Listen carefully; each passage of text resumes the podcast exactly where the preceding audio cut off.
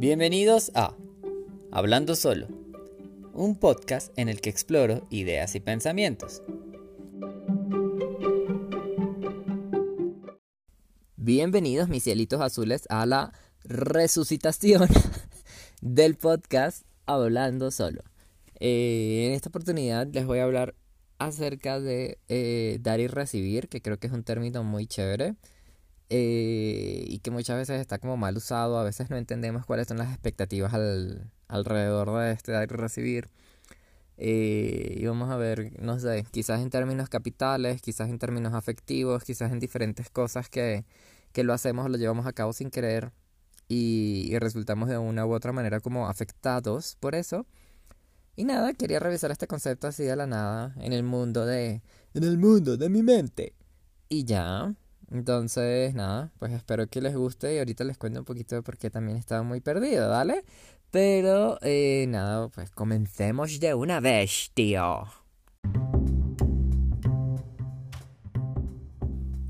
El post. ¿Qué tanto nos hacemos daño sin notarlo?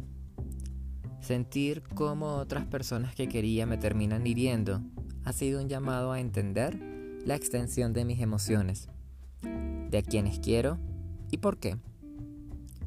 Si bien siempre he sido algo tímido a la hora de querer a alguien, pienso que en gran parte somos tacaños afectivos. Tenemos una gran cantidad de afecto que no damos, sino que acaparamos sin sentido. ¿Será miedo? ¿Será que somos la frase de Scarlett Envy? Am I the drama? I don't think I'm the drama. Maybe I am. Am I the villain? I don't think I'm the villain. Quizá ese amor cuarteado que se desdibuja en la nube de pensamientos sobre la cabeza es esa expectativa sobre lo que significa el cariño. Venga de un amigo, un amor o un familiar. Esperar a veces es algo que aniquila, porque el tiempo puede hacer que algo se marchite. Por otro lado, dar sin recibir mucho a cambio también desploma el metal más pesado. ¿Qué sucede cuando hacemos cosas, acciones que buscan un logro, un futuro, y simplemente nos hieren? ¿Son mis expectativas las que se vuelven contra mí? ¿Hay en serio un ataque a mis emociones? ¿Será que doy cariño a personas que realmente no debería? A veces todo es un trazar con tiza en una pizarra, donde todo el polvillo que hace estornudar, donde todo es borrable.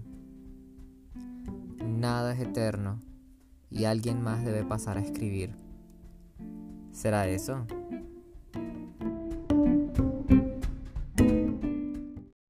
Fíjate que toco muchos temas en este episodio número 14. Acabo de revisar porque no me acordaba en qué número había dejado la cuestión. Este es el 14. Eh, hablo de muchos temas en este pequeño post. Básicamente me, me voy de un lado hacia las responsabilidades afectivas mías, hacia las responsabilidades quizás que pueden tener otras personas. Porque cuando hablamos de ser humano, de ser sociable, o de cariño, hablándolo en términos de cariño, no se trata de que uno da y simplemente no espera recibir.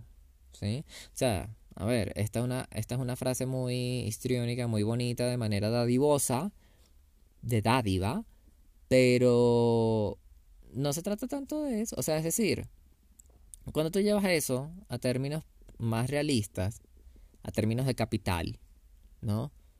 Básicamente tú vas a tener un balance negativo o vas a tener un balance cada vez menor. A tu favor, me refiero. Y todo termina siendo sumamente subjetivo. Es decir, este es un tema redenso. Ah, ya nos pusimos intenso, nos pusimos intenso. Ay, perdón. Tengo muchas cosas acumuladas que contar. Pero bueno, en este diario blog eh, volviendo a la cuestión del capital, básicamente cuando uno da, uno realmente sí debería esperar recibir o uno debería recibir de manera tácita. Lo que pasa es que todo se vuelve subjetivo, porque si yo doy cariño, digamos que a mí me devuelven cariño, pero en menor medida, ¿sí? pero para la otra persona esa es la mayor cantidad de cariño que puede dar, entonces yo debería estar agradecido. Entonces ahí entran los conflictos, entonces ahí entra lo que son las expectativas versus lo que realmente se cumple, versus la realidad. Y eso lo nombramos un poquito en el post. Entonces, ¿dónde realmente uno empieza a notar que ciertas cosas van en contra de uno, ¿sí? Que uno termina estando a, a contraluz, donde uno ya no puede ver su propia cara. Realmente yo creo que el hecho de dar y recibir es un concepto que muchas veces no es claro para todo el mundo y que en esas pequeñas omisiones que por educación no nos gusta hacer visibles, hay dolor. ¿sí? Yo he llegado, por ejemplo, a puntos donde, no sé, yo le he dado mucho cariño a una persona, eh, por ejemplo, hablemos de amigos, y en algún momento yo siento que no me lo retribuyen, yo siento que no, que hay un vacío, que no me escriben, que no me hablan, que no hay una invitación a comer, que no hay una invitación a vernos, que no hay un chiste que se envía, o sea, ¿sí? Y yo digo, caray, pero yo he invertido un montón en esto. No estoy haciendo un ejemplo real, sino un ejemplo ficticio. Gracias. Mis amigos son los mejores, los amo mucho, vaya hermoso. Aunque sí me he encontrado con amigos que en algún momento de mi vida se alejan, se disipan. O incluso que se vuelven contra mí por alguna X o Y razón. Debe haber algo que los hizo sentir amenazados, que los hizo sentir incómodos, que los hizo sentir perjudicados y se volvieron contra mí. Y puede que incluso ese algo que haya pasado no haya sido necesariamente mi culpa. ¿Mm? Puede que sí.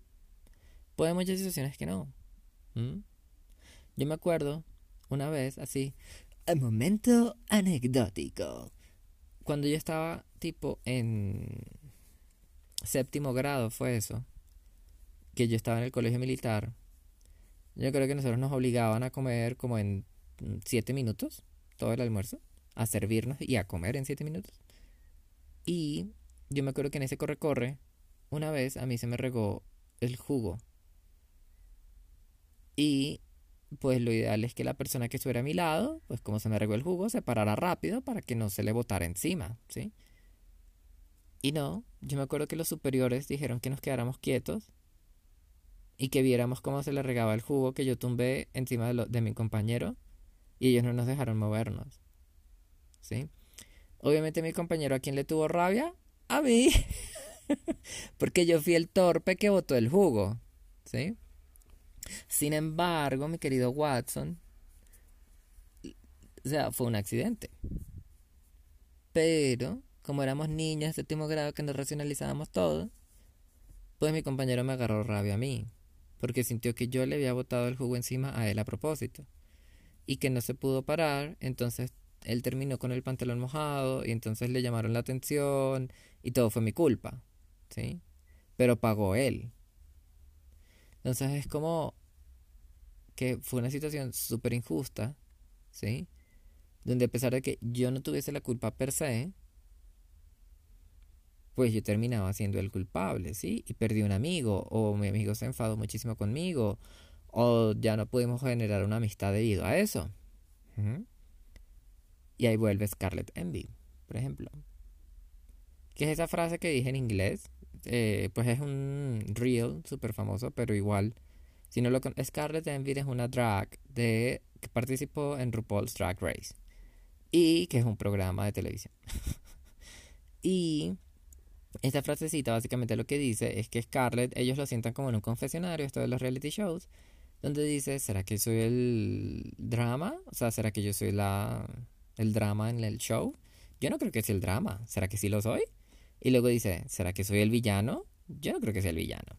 Entonces, ese cuestionamiento, que por cierto es jocoso a partir de las eh, flexibilizaciones de la voz, eh, sí, Am I the drama? I don't think I'm the drama. Eh, y, del naiveness, o sea, de la inocencia que se tiene al momento de decirlo, eh, es lo que lo hace gracioso, ¿no? De construcción de la comedia. Pero, que yo no soy un experto de construcción ni nada, pero me gusta analizar las cosas como un snap, básicamente. puedes insultarme libremente. Pero, pero sí, eh, viene ese cuestionamiento, yo creo que muy normal y muy común en todos, de saber si realmente somos los culpables de muchas cosas. De... Y quizás eso tiene que ver con la autoestima, con la autopercepción, con, con las ganas de encontrar soluciones a todo, de, de entender el por qué. Eso tiene que ver con la curiosidad, tiene que ver con el sentimiento de, de complacencia de uno mismo, tiene que ver con muchas cosas. Porque si yo digo y analizo el ejemplo del séptimo grado, del jugo, pues yo no tengo la culpa, hermano. O sea, a ver, todos cometemos errores, todos cometemos accidentes. ¿Cuál hubiese sido mi reacción inmediata? Pasarle un montón de servilletas, ¿sí? Mover el platico, o sea, hacer algo. No me dejaron hacer nada, que es distinto. Entonces, para mí, en ese momento, claro, yo estaba asustado porque mis superiores me dijeron tienes que quedarte quieto y ver cómo a él se le riega el jugo encima. Y es tu culpa y tú no te puedes mover y ahora tú vas a estar castigado porque te mojaste el pantalón. O sea, porque si algo de los militares en ese momento era que todo tenía que ser pulcro y el sexo. Entonces, si tenías una mancha de algo, te castigaban, básicamente. Entonces, todo eso es muy difícil desde mi punto de vista. Y claro, si yo hubiese sido rebelde, yo hubiese dicho, mamate un huevo, yo voy a ayudar a mi compañero, porque lo que estás haciendo es algo sumamente injusto y sin sentido a ver, abrace baby. Pero, pero pues no lo hice. Era un niño muy temeroso. A lo que viene la pregunta de Scarlett Envy. ¿Am I the villain? I don't think I'm the villain. ¿Soy el villano? Yo no lo creo que lo sea.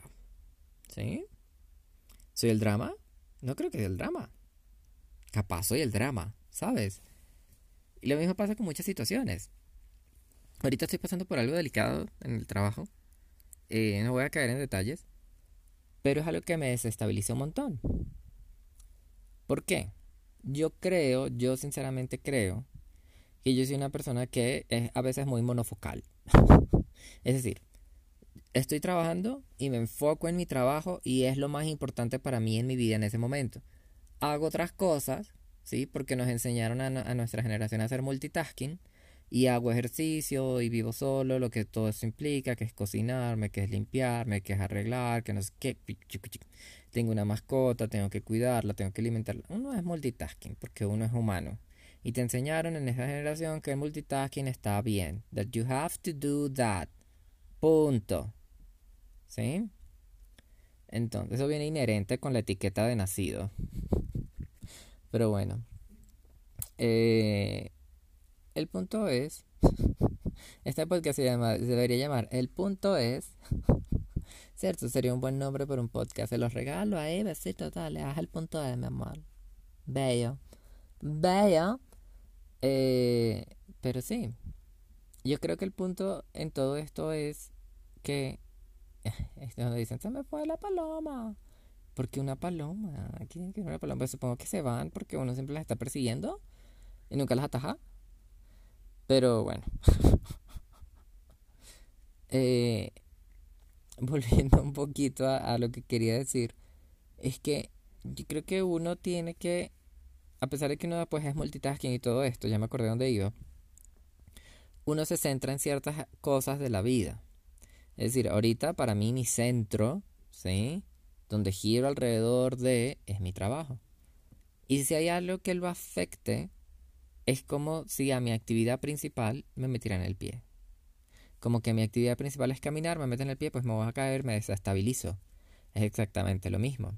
Si estoy trabajando y alguien hace algo en contra de mi trabajo, pues me desestabilizo. ¿Sí? Pierdo el centro de gravedad, hay caos, no sé qué, etcétera. Imagínate que la galaxia nos temblara el sol, mi amor. Pues todos los planetas caemos en un caos de climas, de atmósferas, de frío, de rayos, de vida. ¿Sí? Hay un caos. Y ese caos se desata a partir de que dentro de nuestros propios ejes hay un cambio, un cambio que mueve todo. Y ahora viene lo mismo. Yo genero esos cambios, otros generan esos cambios. Am I the villain? Am I not the villain? Maybe I am. No lo sé. No lo creo. ¿Mm? Y eso está re difícil. Yo lo que hago es, hablemoslo con otra gente. ¿Por qué? Otros puntos de vista usualmente vienen a intervenir cuando uno tiene una duda. Y es eso, puff, point of view. Te dan un punto de vista que te van a decir, bueno, mira, según lo que tú me cuentas, yo creo que es esto, porque es lo que yo analizo y es lo que yo haría y es lo que yo siento. ¿Sí? Hay personas más cercanas, más lejanas que las que he comentado y pues llegan a diferentes conclusiones, ¿no? Básicamente que el problema no es mío, pero claro, también son personas que son cercanas a mí. Es decir, que el punto de objetividad quizás no es lo mejor. Sin embargo, son personas que me tienen mucho cariño y que yo sé que tienen un grado de objetividad y que no tendrían problema en decirme también, brother, tienes que cambiar tú porque la estás cagando porque estás siendo re egoísta, por ejemplo. ¿Sí? Tienes que compartir de tu chocolate. Ponele. ya, ok. Son personas que a mí, en dado punto de mi vida, pues me han. ¿Cómo es que te dicen? Te ponen en su sitio. Es decir, te dicen, brother, la estás embarrando, eres tú. sí. Yo creo que a veces no somos tan subjetivos en la vida. Yo creo que uno también se da duro. Habrá gente que no se da duro a sí misma. Yéndonos como por ese lado. Es decir, saben, y perdonen mis digresiones eternas, a un solo discurso, que dura apenas como 20 minutos, pero bueno.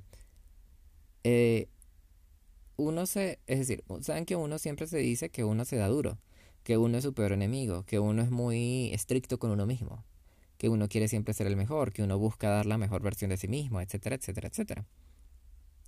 Habrán personas que no lo hacen. Reflexión, momento de reflexión. ¿Será? Maybe I am. ¿Sabes? O sea, no lo sé. Sería interesante conocer a alguien que no le importe realmente el cómo reaccione. ¿No? Quizás eso es parte de la adolescencia, pero es que yo siento que la adolescencia tiene muchísimo de eso. Quizás en exceso. O bueno, eh, la rebeldía al menos, ¿no? Porque uno quiere ser rebelde y uno es rebelde en exceso. Es decir, uno hace acciones en exceso para demostrar un punto. Por lo tanto, el me vale madres, el vale madrismo, no sé si tenga un... No sé si a uno le valga madres todo lo que uno mismo hace. No creo.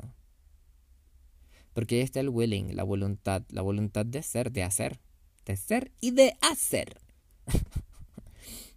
en serio, yo no podría hacer un podcast en inglés porque no modulo lo suficiente. Incluso en español, yo no sé cómo me entienden las 10, 15, 20, 40 personas que me escuchan, no entiendo cómo lo hacen. Magia caribeña, mi amor. Pero bueno, nada, los aplaudo, mi amor, los aplaudo un montón. Ay, Dios mío, sí. En cualquier caso, volviendo un poquito al, centro del post que lo dejé eh, olvidado por allá en la esquina del recóndita, eh, hablando un poquito de las expectativas y del dar y el recibir. Creo que dar y dar y dar y sin esperar recibir es algo negativo. Es algo que no, que no debe ser un modo de vivir. Creo que es sano esperar recibir, ¿sí? Dar en justa medida. Y ojo, yo no soy psicólogo de nadie, yo no soy terapeuta, yo no soy nadie para decirle nada a nadie. Quizás hay muchas personas que prefieren el, el método dadivoso y pues genial. Lo que pasa es que yo creo que es autodestructivo, ¿sí? En cierta manera, yo creo que no es sano. Porque dar sin esperar recibir nada a cambio nunca no es sano. Yo doy cariño, yo espero recibir cariño, mi cielo hermoso. Obvio. Yo les hago contenido, yo espero un comentario por ahí. Obvio, yo espero un corazón, yo espero una respuesta, yo espero, no sé, un DM, lo que sea. Yo espero un comeback. Dar sin esperar recibir nada a cambio, yo creo que es detrimentoso. ¿No? Y quizás deberíamos observar un poco más de eso. Porque a veces somos sumamente egoístas y me incluyo allí. A veces otros nos dan y uno siente que eso es normal y uno no da. ¿Sí? Lo dije también en el post. Uno es un tacaño afectivo, brother. Uno a veces tiene, y de los, a los veo yo, que durante muchos, muchos años de mi vida estuve simplemente buscando el amor. Porque para mí ese era el leitmotiv y todo, absolutamente todo giraba alrededor de buscar el amor. Yo tenía trabajo para tener dinero para poder invitar a esa persona, no sé, a comer. yo hacía ejercicio para verme bonito para que esa persona me encontrara también atractivo y yo sentirme atractivo para esa persona, porque va de los dos lados, es both sides. Si no era solamente verme bonito para el otro, sino que yo me quería ver bonito yo, entonces me subí la autoestima, entonces ahí sí podía levantar. Entonces todo en algún momento durante muchos años de mi vida giró alrededor del amor. Porque sí, es una emoción intoxicante y es sumamente, eh, no sé, adictiva. Y otro día hablamos del amor. Bello y hermoso, mi amor, si tú sabes, intensing, intensing. Eh, pero sí, intensing. Como si la palabra intenso fuese algo malo, mi amor. Mi amor hermoso. me salen los gallos. Pero sí, yo no creo que sea algo malo. Me vi ahí. Pero.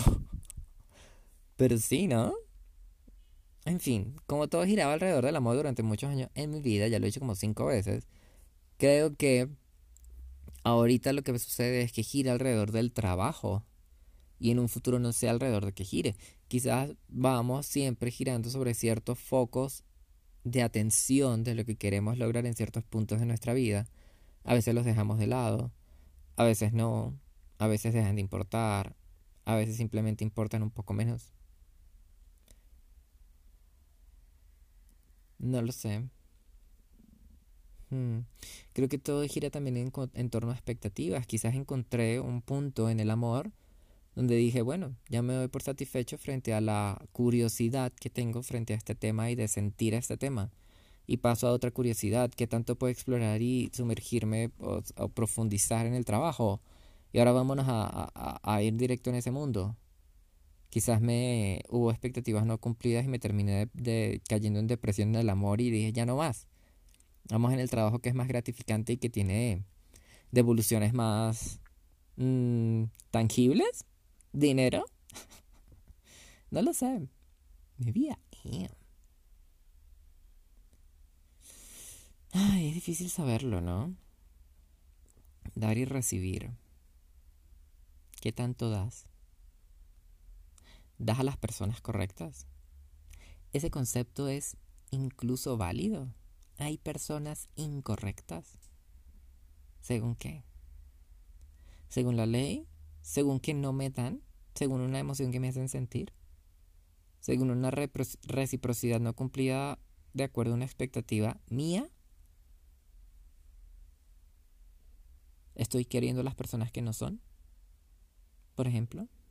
¿Esa es una pregunta válida? ¿Es una pregunta de un buen ser humano? Esas son cosas, o sea, son preguntas redensas, porque realmente todo está basado en subjetividades. No hay una buena persona o una mala persona, hay personas que tienen N cantidad de tonos en la vida. Hmm. No lo sé, no lo sé, no lo sé, no lo sé, no lo sé pero es algo que me que comienzo el, el post así, o sea, básicamente que tanto nos hacemos daño sin notarlo. Es culpa mía, es culpa de los demás. Estoy queriendo a alguien que no debo. Estoy pensando cosas que no debería pensar. ¿Quién dice que debo pensar algo o no? Densidad al límite.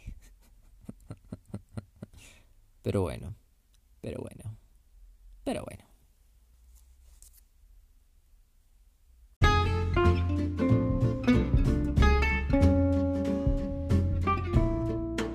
Bueno, mis hilitos azules, no los alargo más en esta velada del día de hoy, donde tú y yo hemos compartido un espacio de unos 30 minutos aproximadamente y nos escuchamos muy cerca. Eh, no, tampoco voy a engolar la voz, yo no sé engolarla muy bien, pero eh, sí les, o sea, sí les debo la, no la disculpa, sino la respuesta de que he estado muy enfocado en, en el trabajo, me ha absorbido, no me está haciendo muy bien. Yo tuve alguna vez un momento donde me dolía el pecho, por ejemplo, debido al estrés que tenía en el trabajo. Y ya me está otra vez doliendo. Muy poquito, pero pues así comienza. Y estoy un poquito preocupado. Todo de a poquitos, obviamente, porque tú sabes, uno tiene que ser mesurado en esta vida. Yo creo que los pobres, o sea, los que nacimos pobres, tenemos eso del poquito, ¿no? De ponerle a todo poquito o poco, las palabras poquito o poco. Pero bueno, en fin, en fin. Eh, me distancié un poco del, del podcast en parte porque no tenía ese retorno de, la gente que yo esperaba, ¿sí? En parte porque quizás yo siento que debo dar sin esperar recibir nada a cambio. Y en algún momento eso me dejó un vacío. Más que todo porque todos tenemos ejemplos. Mis ejemplos son podcasts mucho más exitosos, que todo el tiempo tienen respuestas, tienen interacciones, tienen videos, tienen respuestas de la audiencia. Y yo digo, yo soy un podcast súper chiquito que no estoy teniendo retorno de la audiencia. Entonces en algún momento esa senda de dar sin recibir para mí se volvió... Mmm, ¿Dónde? ¿Cómo es que se llama? Árida. Eso es donde no crece nada en la tierra, mi amor. Árida. Pero claro, también están las razones por qué lo haces y demás. Porque todo es complicado, mi amor. Nada tiene una sola pata. Pero bueno, nada. Espero que les haya gustado este episodio insoportable de mí. Eh, espero que se hayan llevado algo, se hayan reído aunque sea un segundo. Eh, y que las risas son lo mejor de la vida. Nunca dejen de reírse, por favor. Y ya. Y ya. Y ya, así con estilo. ¿Sí? Bueno, espero que tengan un hermoso día, una bonita tarde, una hermosa madrugada o una excelente noche, dependiendo de la hora en la que estén escuchando este episodio. Chao, comenten, sigan en las redes sociales. Chao.